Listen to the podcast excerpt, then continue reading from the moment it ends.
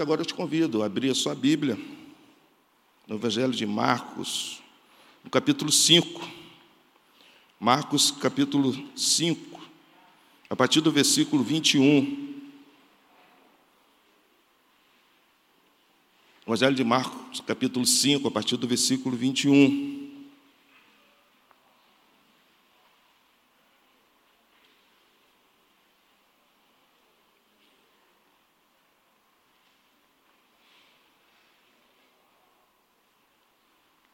Diz assim: Tendo Jesus voltado de barco para a outra margem, uma grande multidão se reuniu ao seu redor, enquanto ele estava à beira do mar. Então, eh, chegou ali um dos dirigentes da sinagoga, chamado Jairo. Vendo Jesus, prostrou-se aos seus pés e lhe implorou insistentemente: Minha filhinha está morrendo. Vem, por favor, e impõe as mãos sobre ela, para que seja curada e que viva. Jesus foi com ele. Uma grande multidão o seguia e o comprimia. Estava ali certa mulher, que havia 12 anos, que vinha sofrendo de hemorragia. Ela padecera muito sobre o cuidado de vários médicos e gastara tudo o que tinha, mas em vez de melhorar, piorava. Quando ouviu falar de Jesus, chegou por trás dele, no meio da multidão, e tocou em seu manto, porque pensava: se eu tão somente tocar em seu manto, ficarei curada. Imediatamente cessou sua hemorragia, ela sentiu em seu corpo que estava livre do seu sofrimento. No mesmo instante, Jesus percebeu que dele havia saído poder, virou-se para a multidão e perguntou: Quem tocou em meu manto? Responderam os seus discípulos: Vês a multidão aglomerada ao teu redor, ainda pergunta: Quem tocou em mim? Mas Jesus continuou olhando ao seu redor para ver quem tinha feito aquilo. Então a mulher, sabendo o que tinha acontecido, aproximou-se, prostrou-se aos seus pés e, tremendo de medo, contou-lhe toda a verdade. Então ele lhe disse: Filha, a tua fé a curou, vá em paz e fique livre do seu sofrimento. Enquanto Jesus estava ainda falando, chegaram algumas pessoas da casa de Jairo, o dirigente da sinagoga. Sua filha morreu, disseram eles. Não precisa mais incomodar o mestre. Não fazendo caso do que eles disseram, Jesus disse ao dirigente da sinagoga: Não tenha medo, então somente creia. E não deixou ninguém segui-lo, a não ser Pedro, Tiago e João, irmão de Tiago. Quando chegaram à casa do dirigente da sinagoga, Jesus viu um alvoroço, com gente chorando, se lamentando em alta voz. Então entrou e lhes disse: Por que todo esse alvoroço e lamento? A criança não está morta, mas dorme. Mas todos começaram a rir de Jesus. Ele, porém, ordenou que eles saíssem. Tomou consigo o pai e a mãe da criança e os discípulos que estavam com ele. Entrou onde se encontrava a criança, tomou-a pela mão e lhe disse: Talito comi, que significa: Menina, eu ordeno a você, levante-se. Imediatamente a menina, que tinha 12 anos de idade, levantou-se e começou a andar. Isso os deixou atônicos. E ele deu ordens expressas para que não dissessem nada a ninguém. E mandou que dessem a ela alguma coisa para comer. Vamos lá em Salmos 20, Salmos capítulo. Deixe, deixe aberto aí em Marcos, por gentileza. Vamos lá em Salmos capítulo 28, versículo 7. Salmo 28, versículo 7.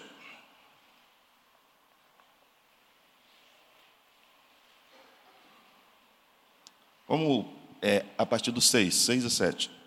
Salmo 28, a partir do versículo 6 e 7. Diz assim: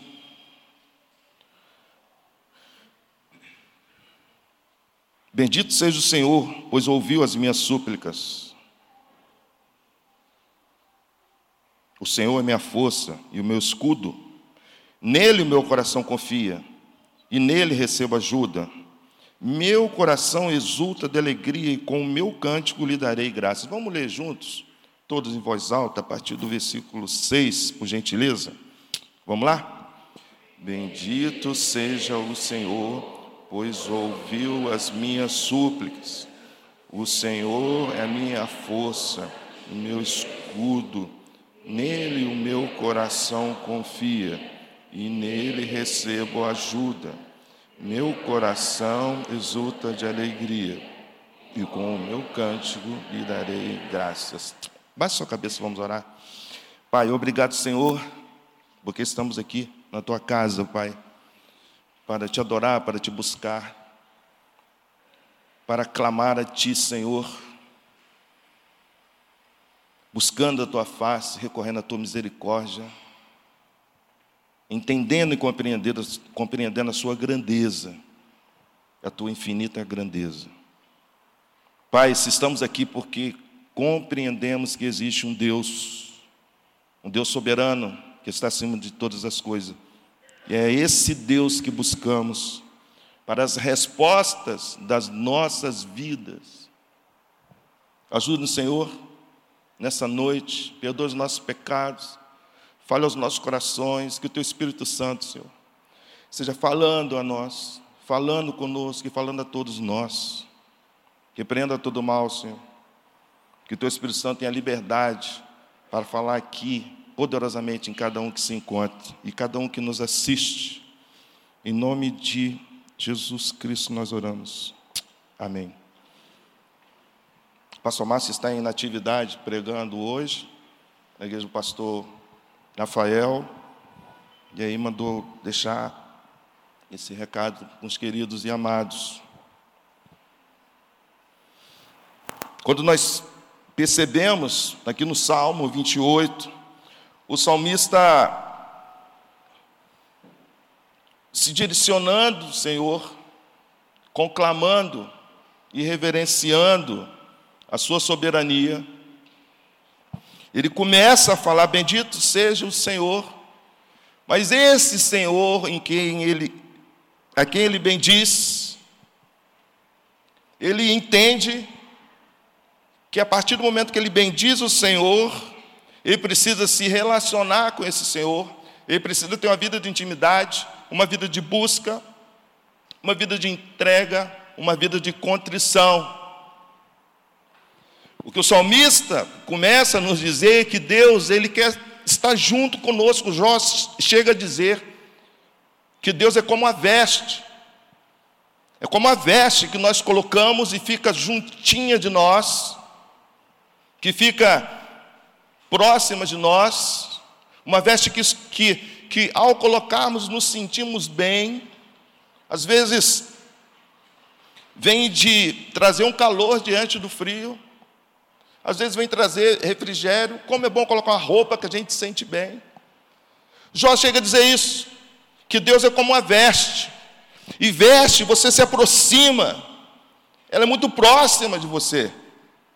O que nós precisamos entender essa noite que Deus quer ser próximo de você. E o salmista diz isso. Bendigo o Senhor porque Ele ouviu as minhas súplicas, o Senhor é minha força. Talvez você chegou aqui essa noite cansado, sem força, esgotado.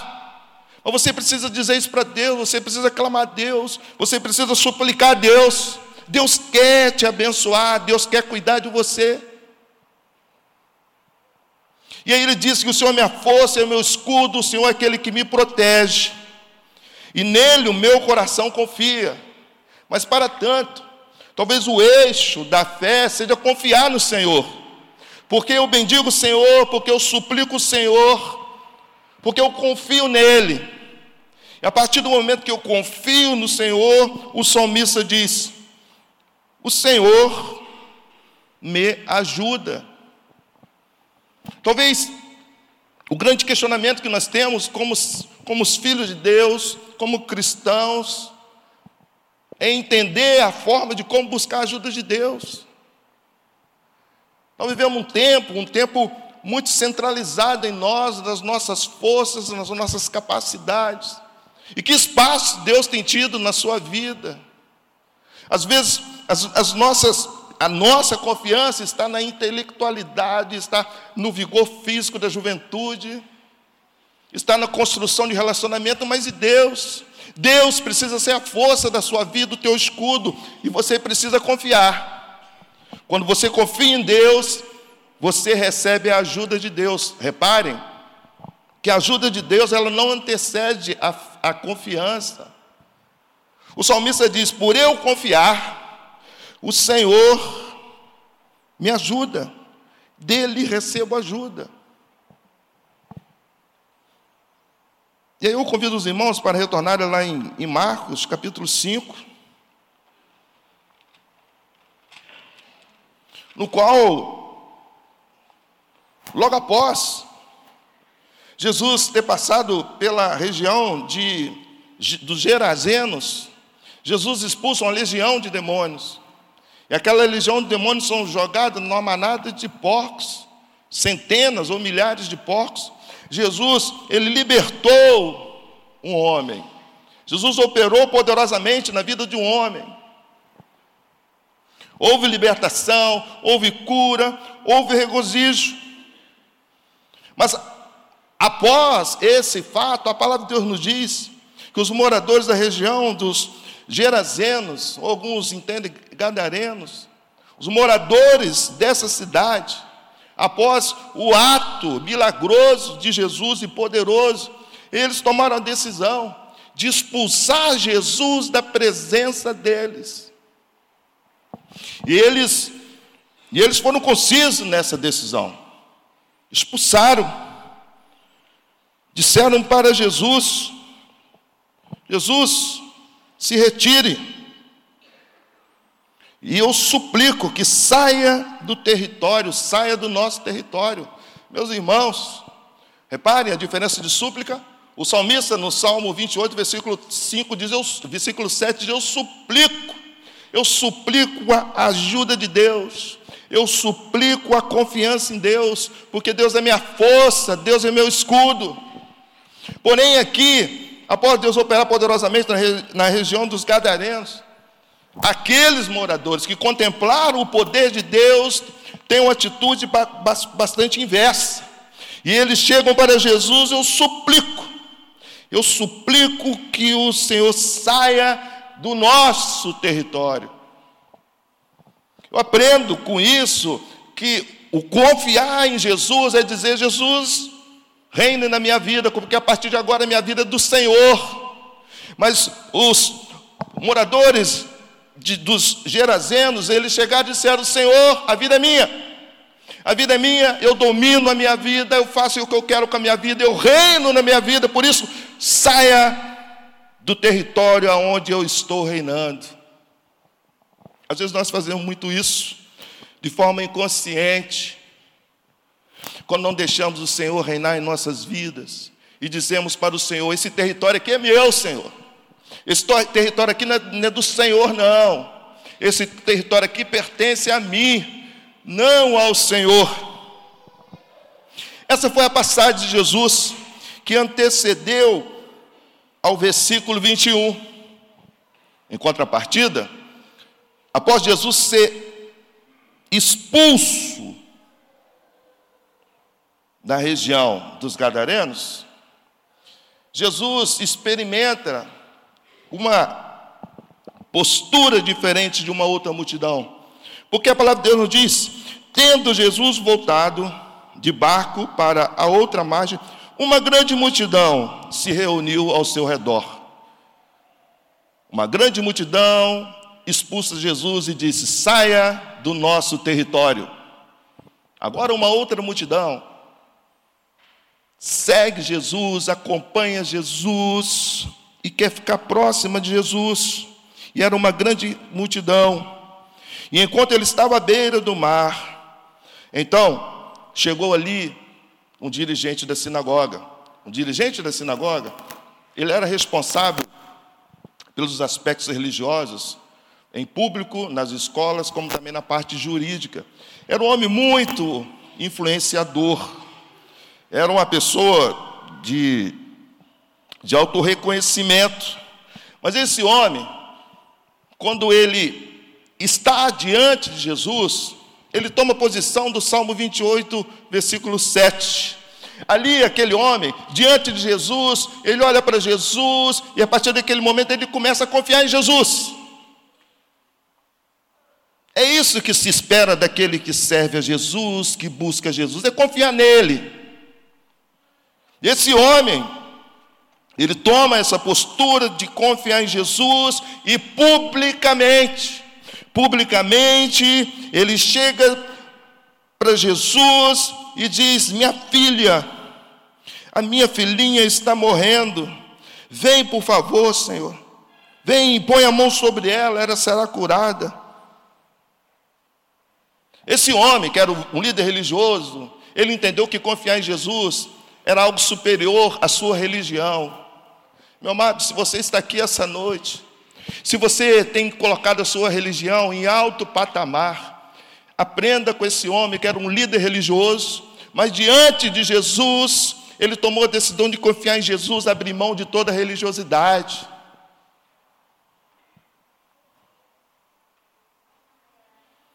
Então, ele, diante de Jesus, ele se ajoelha. Meus irmãos, a gente tem muita dificuldade.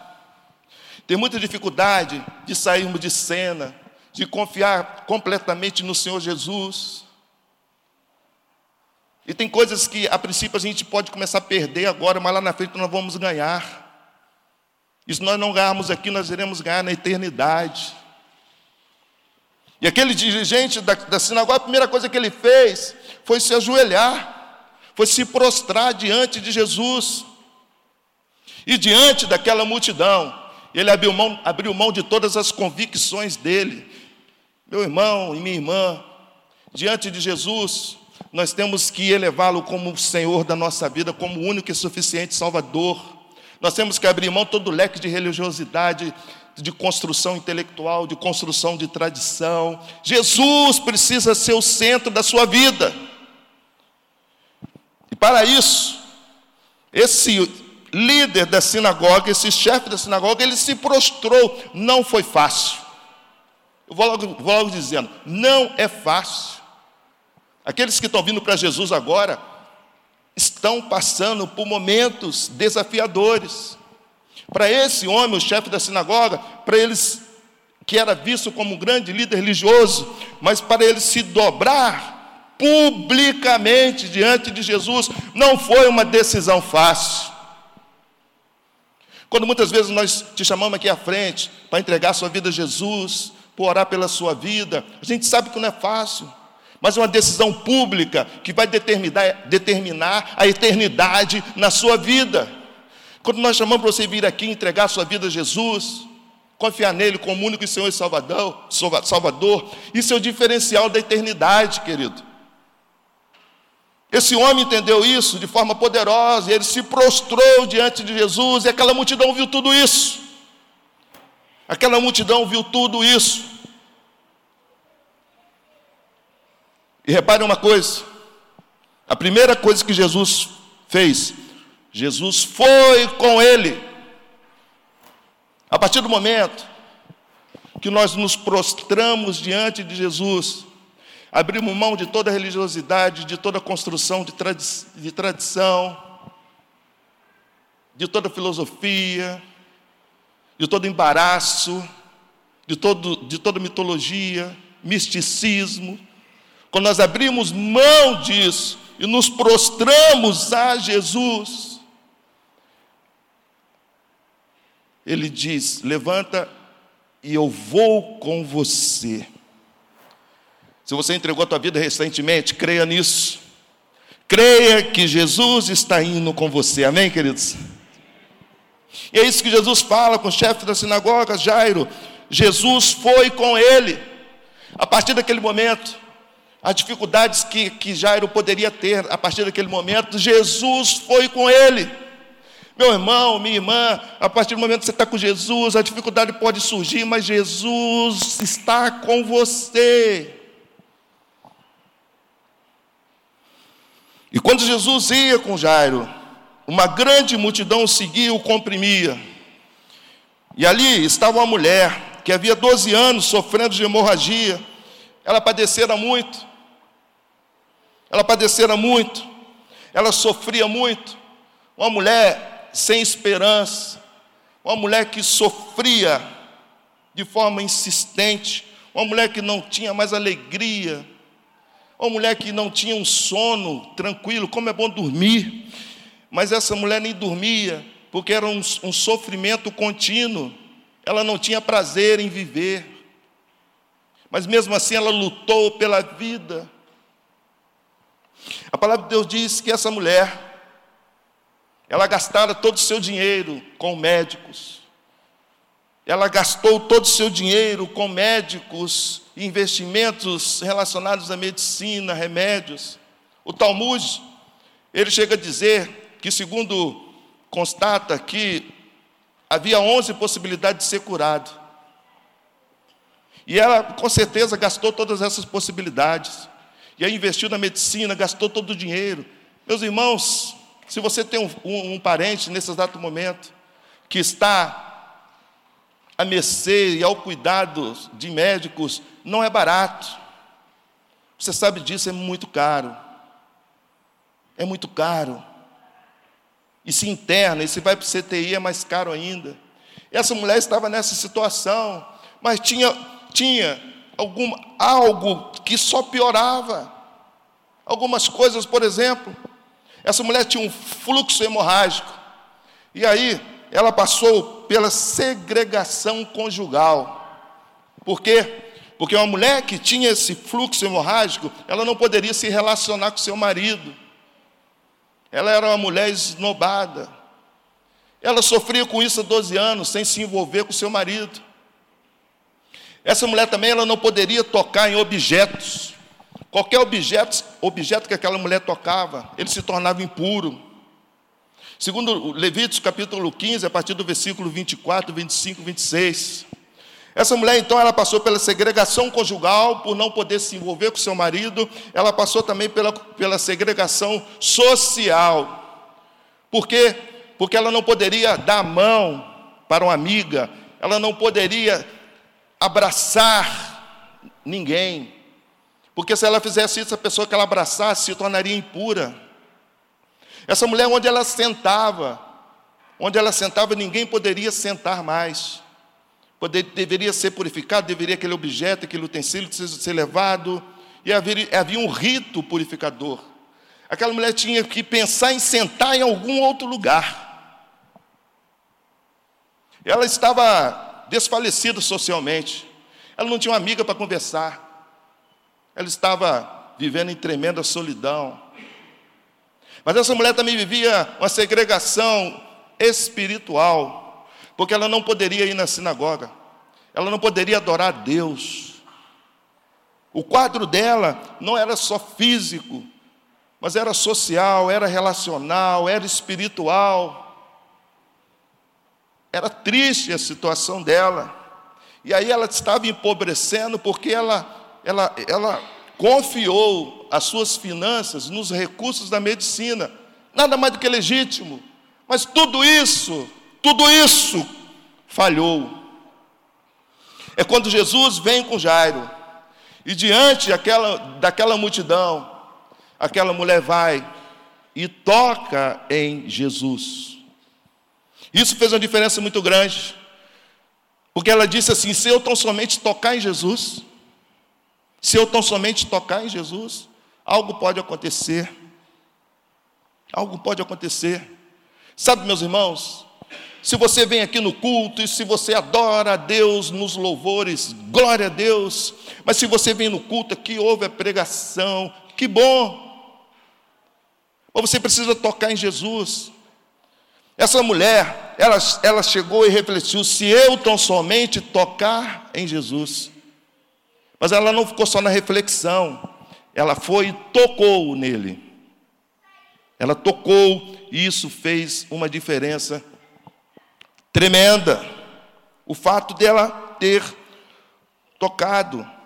Então, imediatamente, imediatamente, a hemorragia dela cessou.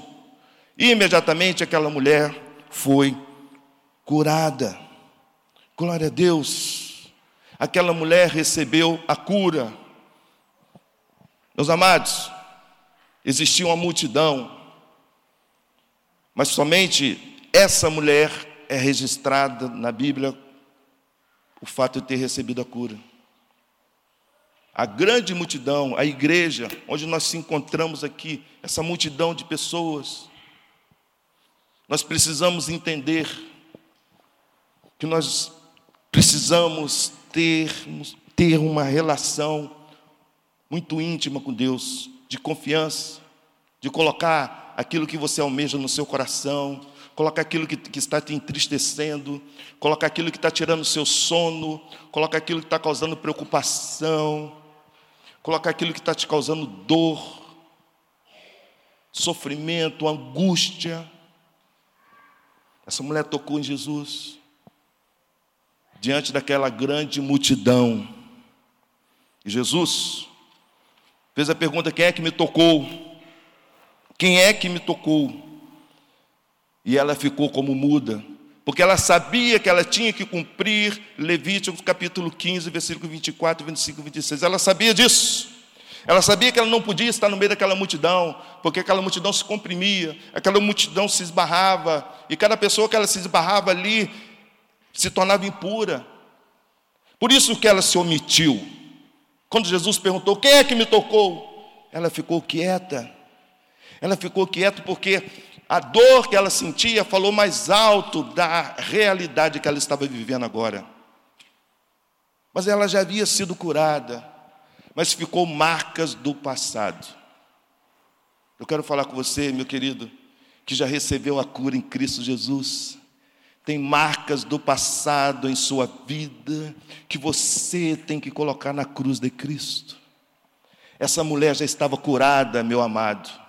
Essa mulher já estava curada, minha amada, mas mesmo assim, mesmo assim ela ficou na multidão se escondendo, porque as marcas de sofrimento do seu passado falaram muito forte.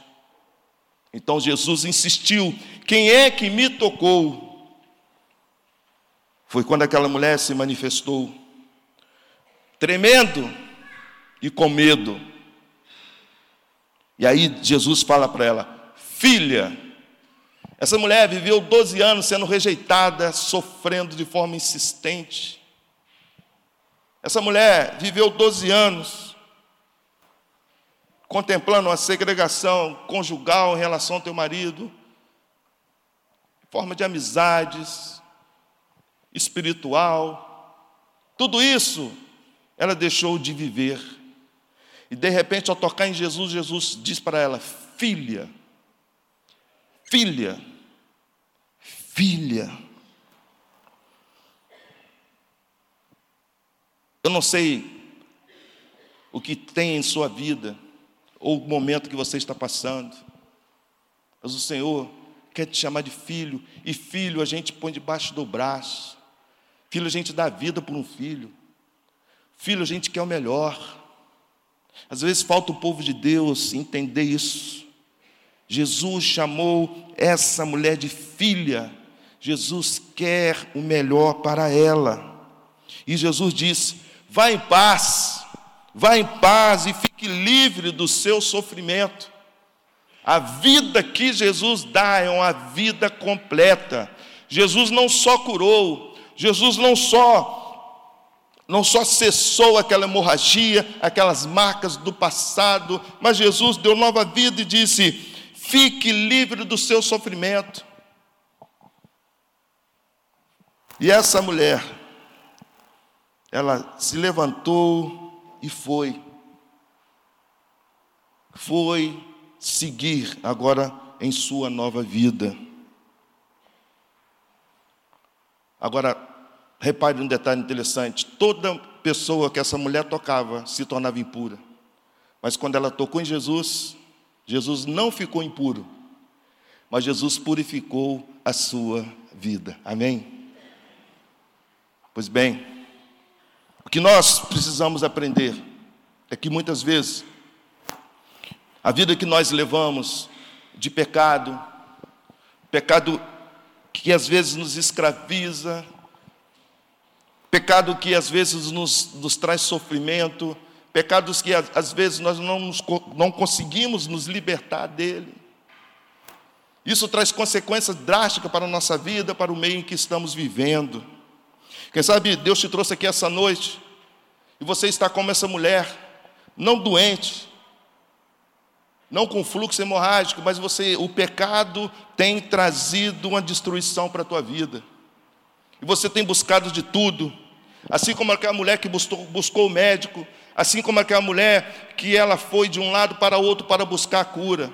Eu quero dizer para você essa noite que para os seus pecados, que sangram diariamente, só existe uma cura, essa cura é Jesus Cristo, amém? Para os seus pecados, assim como Cristo curou aquela mulher com fluxo hemorrágico, que sangrava diariamente, esses pecados que sangram diariamente na sua vida, que se evidenciam diariamente na sua vida, somente Jesus pode estancar e curar os seus pecados. Basta você confiar.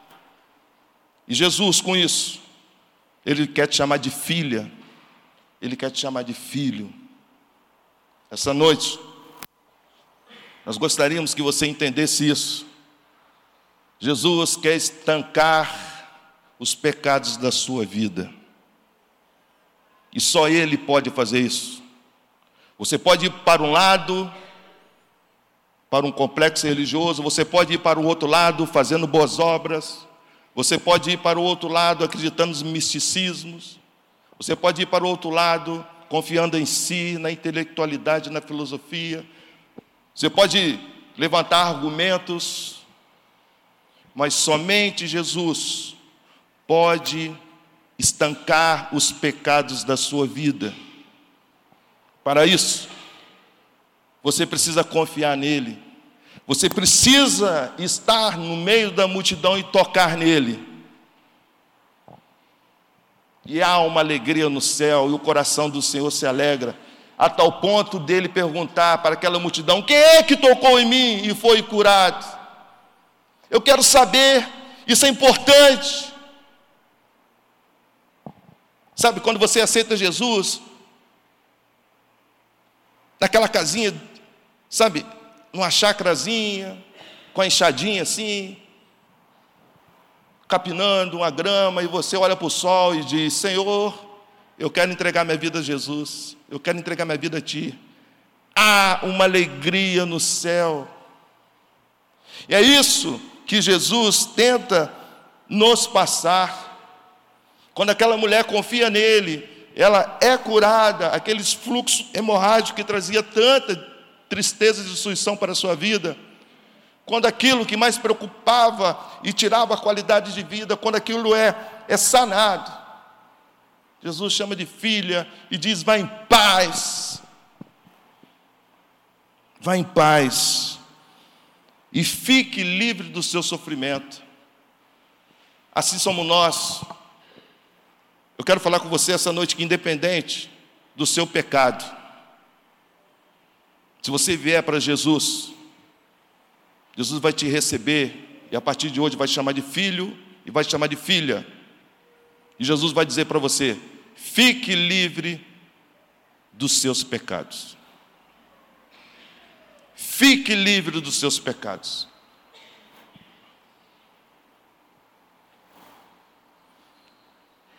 Eu gostaria, sabe, de caminhar para o final.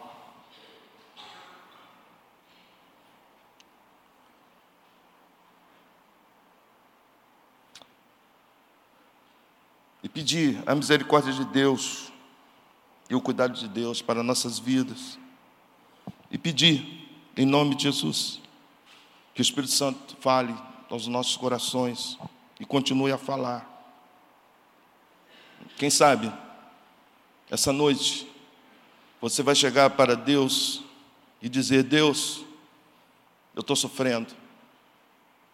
Eu estou sofrendo.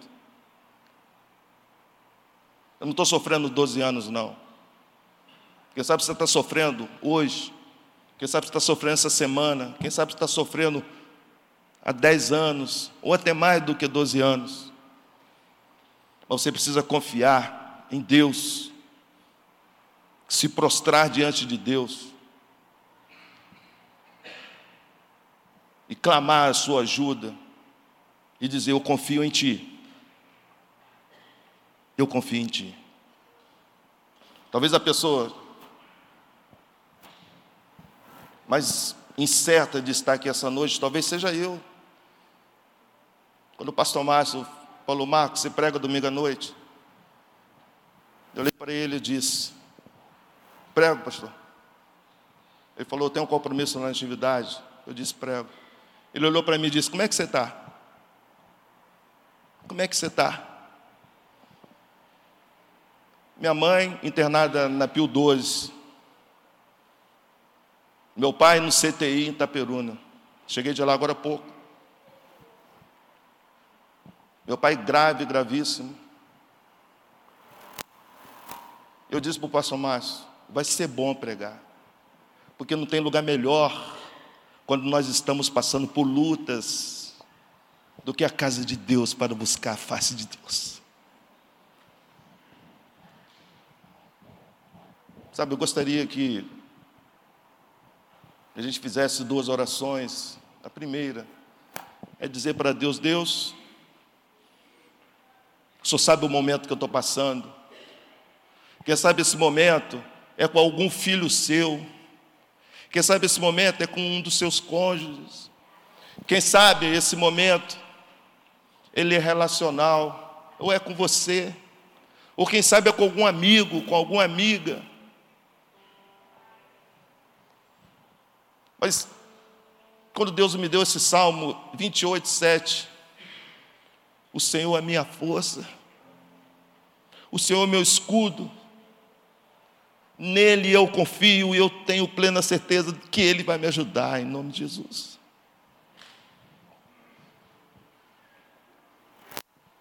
Essa é a primeira oração que eu queria fazer, e a segunda oração. Eu queria orar com pessoas essa noite, que quer dizer para Deus: Deus, eu quero abrir mão de toda religiosidade. Eu quero abrir mão de todo conceito, de toda tradição, dos meus pais, dos meus avós. Eu até acho muito bonito. Mas essa noite eu quero abrir mão de tudo isso e me prostrar como Jairo e me render ao Senhor Jesus. E aí Jesus vai dizer para você, como ele disse para Jairo: Eu estou indo com você.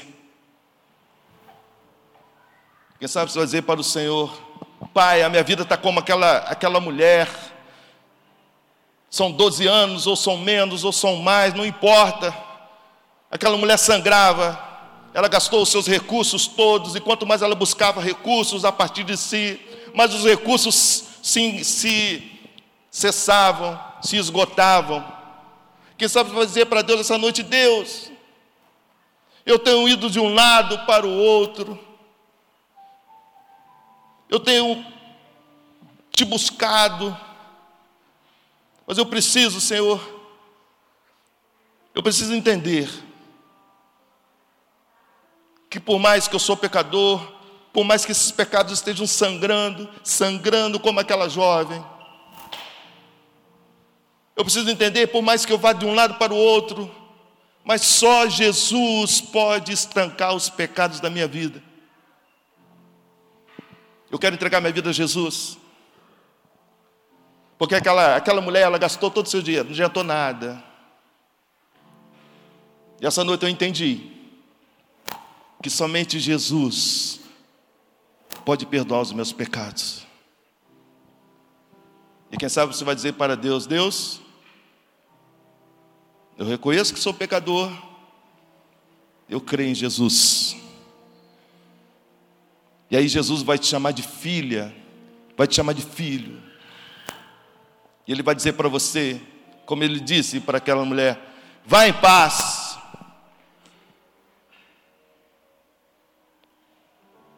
Acabar os seus sofrimentos. Talvez tenha situação na sua vida que você ainda não se perdoou. Mas Deus quer te dar uma nova vida, quer dizer acabar os seus sofrimentos. Quem sabe você é aquela pessoa que já foi curada. mas você ainda tem cicatrizes em você, e você está como aquela mulher no meio da multidão, curada, se escondendo.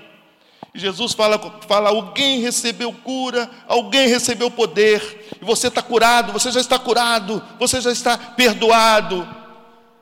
Ou você continua ali se escondendo, com marcas do passado. Mas em nome de Jesus, assim como Jesus falou com aquela mulher, acabaram os seus sofrimentos tem uma nova vida. Eu queria também orar com pessoas que querem entregar sua vida a Jesus e com pessoas que têm marcas do passado, que precisam, em nome de Jesus, receber essa palavra do Senhor. Fique em paz, minha filha. Acabaram os seus sofrimentos.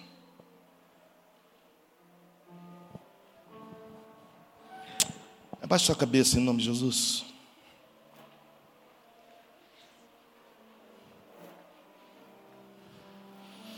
Primeira oração.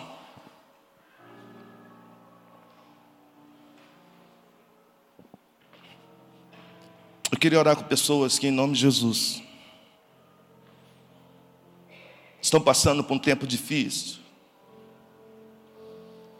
Pessoas que estão lutando, estão lutando. Mas quem sabe Deus te trouxe aqui essa noite para receber essa palavra do Salmo 28, 7. Confia, confia, confia, e o Senhor irá te ajudar. Quer sabe, em nome de Jesus, no término, e quando estivermos louvando, você virá à frente colocará o teu filho, colocará a tua filha, colocará o teu marido, a tua esposa, colocará um amigo, como temos amigos sofrendo, colocará uma amiga, ou colocará a tua própria vida, suplicando ao Senhor. Nós oraremos aqui de joelhos, suplicando ao Senhor, porque Deus não é um Deus que se esquece das suas promessas. Porque nós cremos no poder da palavra, no poder do testemunho do Senhor. Essa é a primeira oração. Se você desejar, quando estivermos aqui louvando a Deus, eu te convido a estarmos aqui de joelhos orando. Eu vou estar, eu vou estar pela minha mãe, eu vou estar pelo meu pai. Você que nos assiste pela internet, se você também quiser, na hora do louvor, estar tá colocando alguém da sua família, ajoelhe onde você estiver, em nome de Jesus, e clame, suplique e o Senhor nos ouvirá. A segunda oração, em nome de Jesus. Eu queria orar com pessoas que quer dizer para o Senhor: Senhor, eu não tenho nenhum fluxo hemorrágico, mas os meus pecados, Senhor, os meus pecados, Senhor, são menos de 12 anos, são 12 anos ou são mais, mas em nome de Jesus, Senhor, eu quero que os meus pecados sejam estancados. Eu creio, assim como Deus criou, curou aquela mulher com hemorrágica, eu creio que o Senhor pode me perdoar. Se você quer clamar a Deus essa noite dizendo, Senhor, cure os meus pecados.